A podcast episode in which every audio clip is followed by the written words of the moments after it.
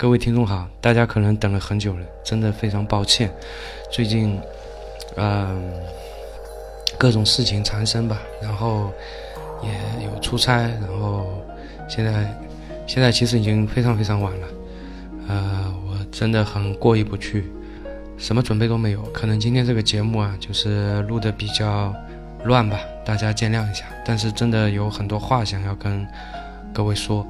嗯，已经凌晨了，所以我尽量的说的语速也快一点，也比较疲劳，我就跟大家啊汇报一下吧，最近在忙一些什么，然后呢，在自己的一些心得吧。其实后台啊有很多人在问我，呃，我都看到了，但是呢，呃，没回，因为实际上来讲的话，没法回，不是不是说不回，是实在是没法回，有些问题啊显得太笼统太大了。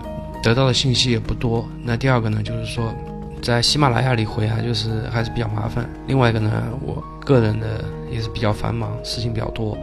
然后呢，觉得自己的时间啊，实在是太过于碎片了。一直也在发现这个问题，想要想要在这个问题改进一下，尽量有一些整时间。但是没办法，时间太过于碎片了，所以也很痛苦，也在想办法把这个问题解决掉。如果说在再开一期节目啊，然后再一个回一个一个回问题的话，我可能时间会更加碎片嘛。在节目里面啊，今天我就笼统的跟大家讲一讲，待会儿后面我会谈谈到这个问题。那回过来说吧，就是先说一下最近在做什么。大家有没有发现啊？就是说现在的电商啊，跟早几年的这个电商啊，差距还是蛮大的。早几年呢比较粗放，那个时候呢随便做就可以了。然后呢，逐步的，其实一六年已经。体会很明显了啊，然后这段时间呢，我也在考虑，就是怎么样把一些细节的东西做好，所以呢，大家就规划了一下，分块吧，一块一块的，应该是从四月初吧，到现在一直在做这个工作，从产品开始的，先是从产品的这个丰富化啊，然后还有那个款啊这种东西，先进行调整。然后呢，就是动了美工这块，然后接下去的话啊，我想是去动那个运营这块，就分成几大块吧。啊，时间很紧啊。其实你们看到现在为止的话，也就一个月。那么这一个月里面，我们已经动了美工和产品这两块了，所以每天的工作特别的累，腰酸脖子痛啊。产品就没什么好说的，那我讲一讲美工这块吧。其实我不知道在听的听众有多少是团队比较小，就人手不是太充足的，不知道有多少。估计是整个淘宝来讲的话，绝大部分的应该还是小卖家的啊。其实小做个小卖家其实还是蛮幸福的，应该说是相对比较自由，对吧？然后可以去实现自我价值，在这方面来讲还是蛮幸福的。淘宝呢，一六一七啊，这个改变还是非常的快。以前的话，你做电商粗暴是吧？刷单干嘛的就可以起来了。那你放到现在，你还是这样做的话，肯定会有很大的问题啊。所以很多东西要做的精细。那这个问题就来了，你像大卖家的话，就不存在这种问题，是不是？因为他们的人手相对比较充足。然后呢，小卖家可能会没那么多时间去做。有些嘛，就是做代工的，比方说做服装，有很多卖家是自己去买原料，对吧？然后找代工厂做的。那么你还要去挑原料，还要逛商场。啊，事情非常多，对吧？如果说还要有美工啊、售后啊、客服等等，这些都是可能到时候会来不及。所以呢，我们一般情况下在忙于应付吧，每天都是这样，每天都是忙于应付。其实这个很不好啊，这是一个恶性循环。还有一个问题呢，就是说，如果说你是属于那种，就是也有员工的那种小卖家，对吧？你也招了些人，有美工、有运营、有客服，但是呢。除非你运气还不错啊，招到那种，呃，很负责任的这种员工，大部分的员工啊，你跟他说什么他做什么，然后你把要求给他，然后他就去执行，能能执行已经很不错了。但是呢，你们有没有考虑过这里面有个问题啊？就是说他执行的过程当中啊，很多很多的工作环节是是需要优化的，也是可以优化的。但是呢，员工一般不太会去做这件事情，所以呢，没办法了，那。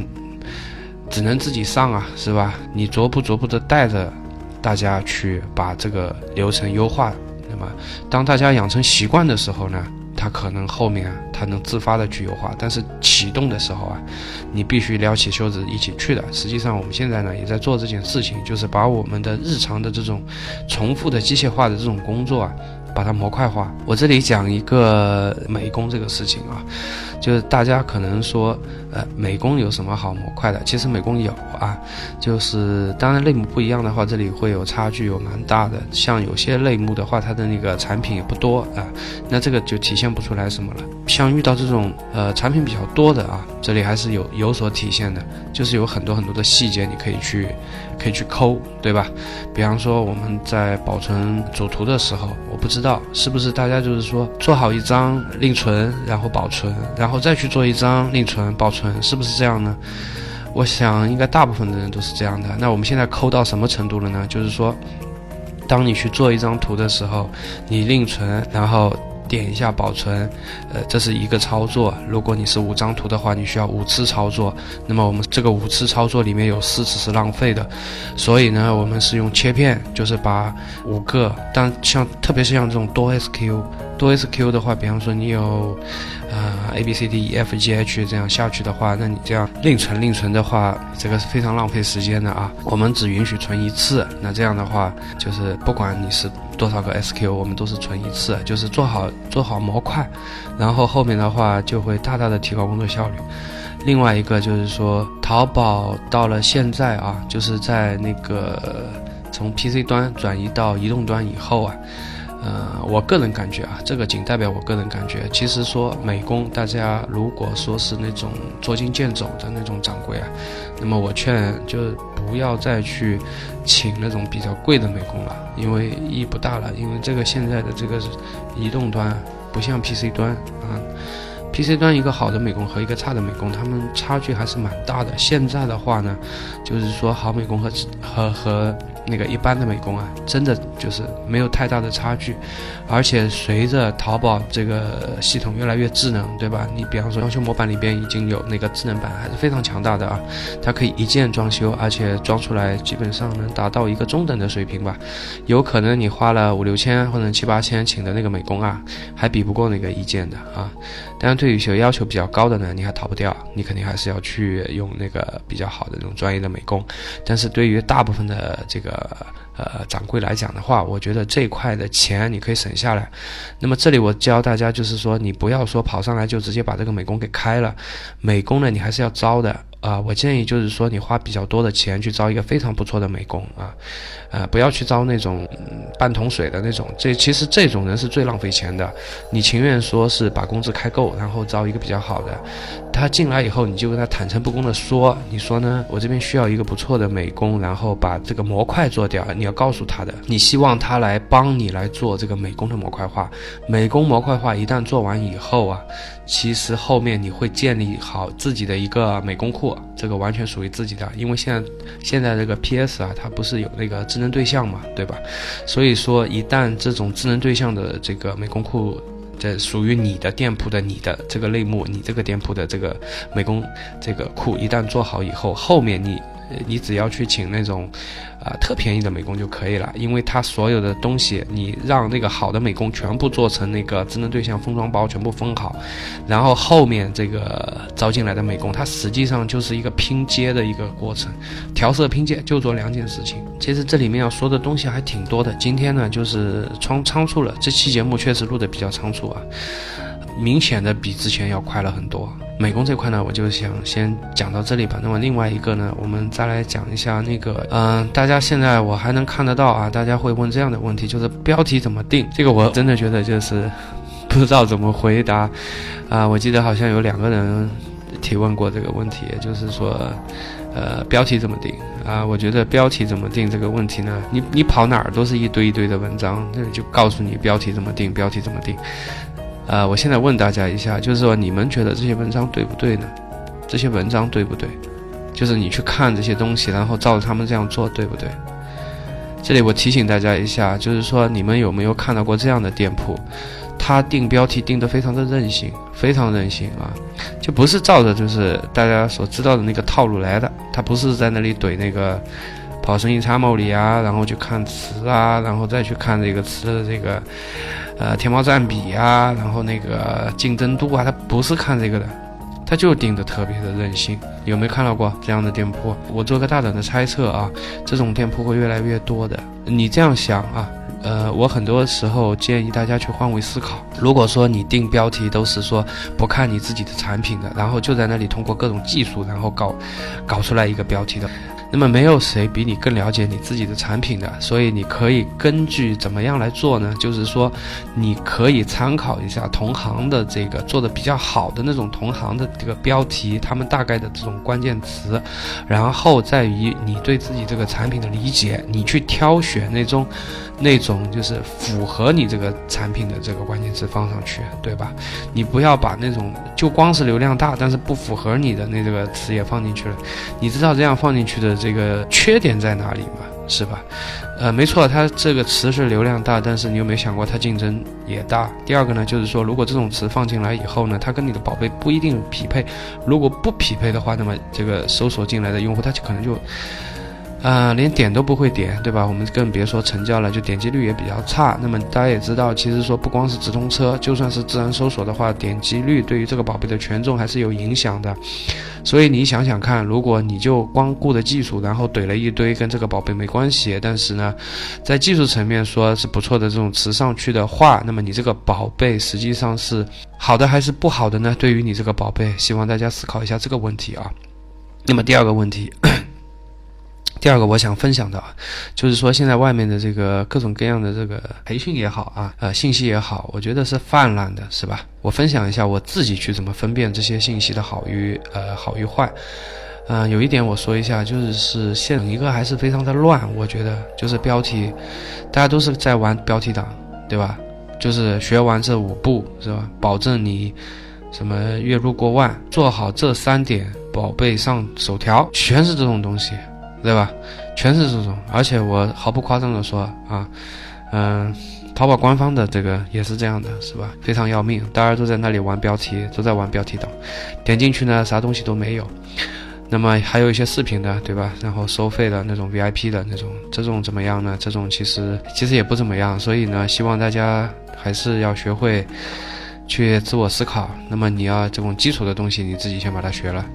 啊，关于说淘宝里面这种东西该怎么用，该怎么用的，你们自己去看就行了。实际上不用去。不用去听别人讲这个怎么用的，你自己去看一下，大概也就知道了啊。如果你非得要去听别人的呢，那也可以。那么我建议呢，就是说怎么个听法啊？除非你觉得它是一些非常精辟的，就是有独立见解的这种，那么我觉得你可以听得稍微细一点。但一般来讲的话，嗯，就像现在因为这个节奏整一个比较快嘛，所以说一般来讲你就听，呃，听也好，对吧？呃，看也好啊。看的包括视频文章啊，我建议就是说看个笼统就可以了啊，因为你要节约时间啊。那么更多的时间呢，还是放在自己去自己去分析吧。另外一个就是关于视频这块的话，关于视频的话呢，我自己有一个很很很奇怪的一个一个判断标准，呃，什么样的这个讲师的这个我是就看一个头我就立刻掐掉呢？就是很喜欢说 OK。很喜欢说这个口头禅的这种，我是不看的，这种我就直接掐掉了。很多的，他这个普通话都没说标准的，然后说一句话 OK，说一句话 OK，我不能断定的说他的英语不太好，但是看他的这个。这个母语的发音来看的话，我觉得这个人英语肯定不好啊。如果他英语不好的话，那干嘛老说那个 OK 呢？当然也可能是他的这个习惯啊。但是下一次我提醒大家一下，你们你们如果也看的话，你们注意一下啊。你们看看是不是有好大一块比例的人很喜欢说 OK。那么这里我再跟大家说一下，还有哪些人是很喜欢说 OK 的？你们知道吗？就是做传销的那些老师很喜欢说 OK。还有呢，还有就是说做那种啊影楼培训的。对吧？商场导购培训的也很喜欢说 OK。还有呢，还有就是那种美容美发店里面的，对吧？我们每个美容店都有一个 David，或者还有一个叫 Tony 吧，对吧？啊，都有两个，都有两个这个教了 外国人的，然后普通话都说不标准的一个理发师啊。然后他们也很喜欢说 OK，是吧？然后呢，嗯，为什么你们知道？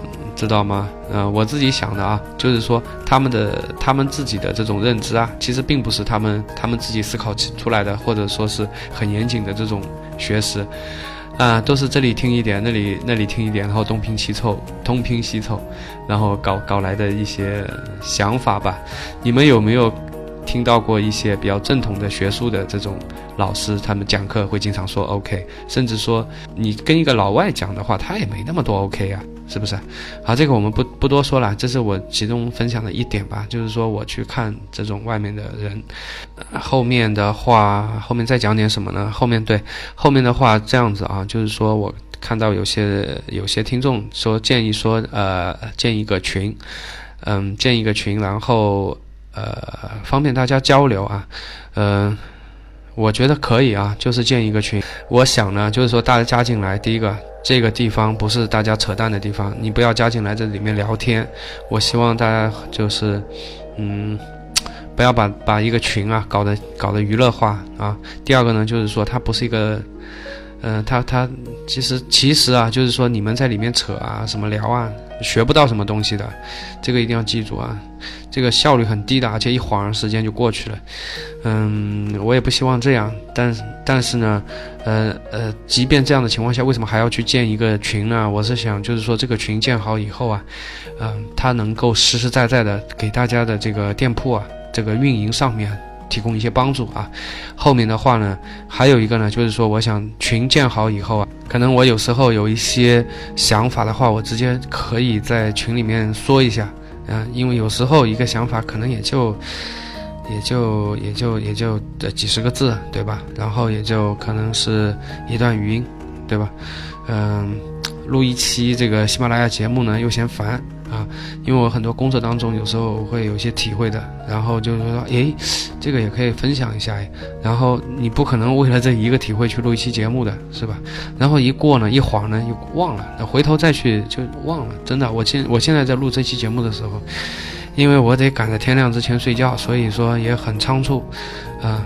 嗯，非常抱歉，真的非常抱歉啊！我有看到一个听众啊，他对我这个他的留言对我感触还是比较深的。他说每天都来看一下，哎呀，还是没更新，心里很失落啊。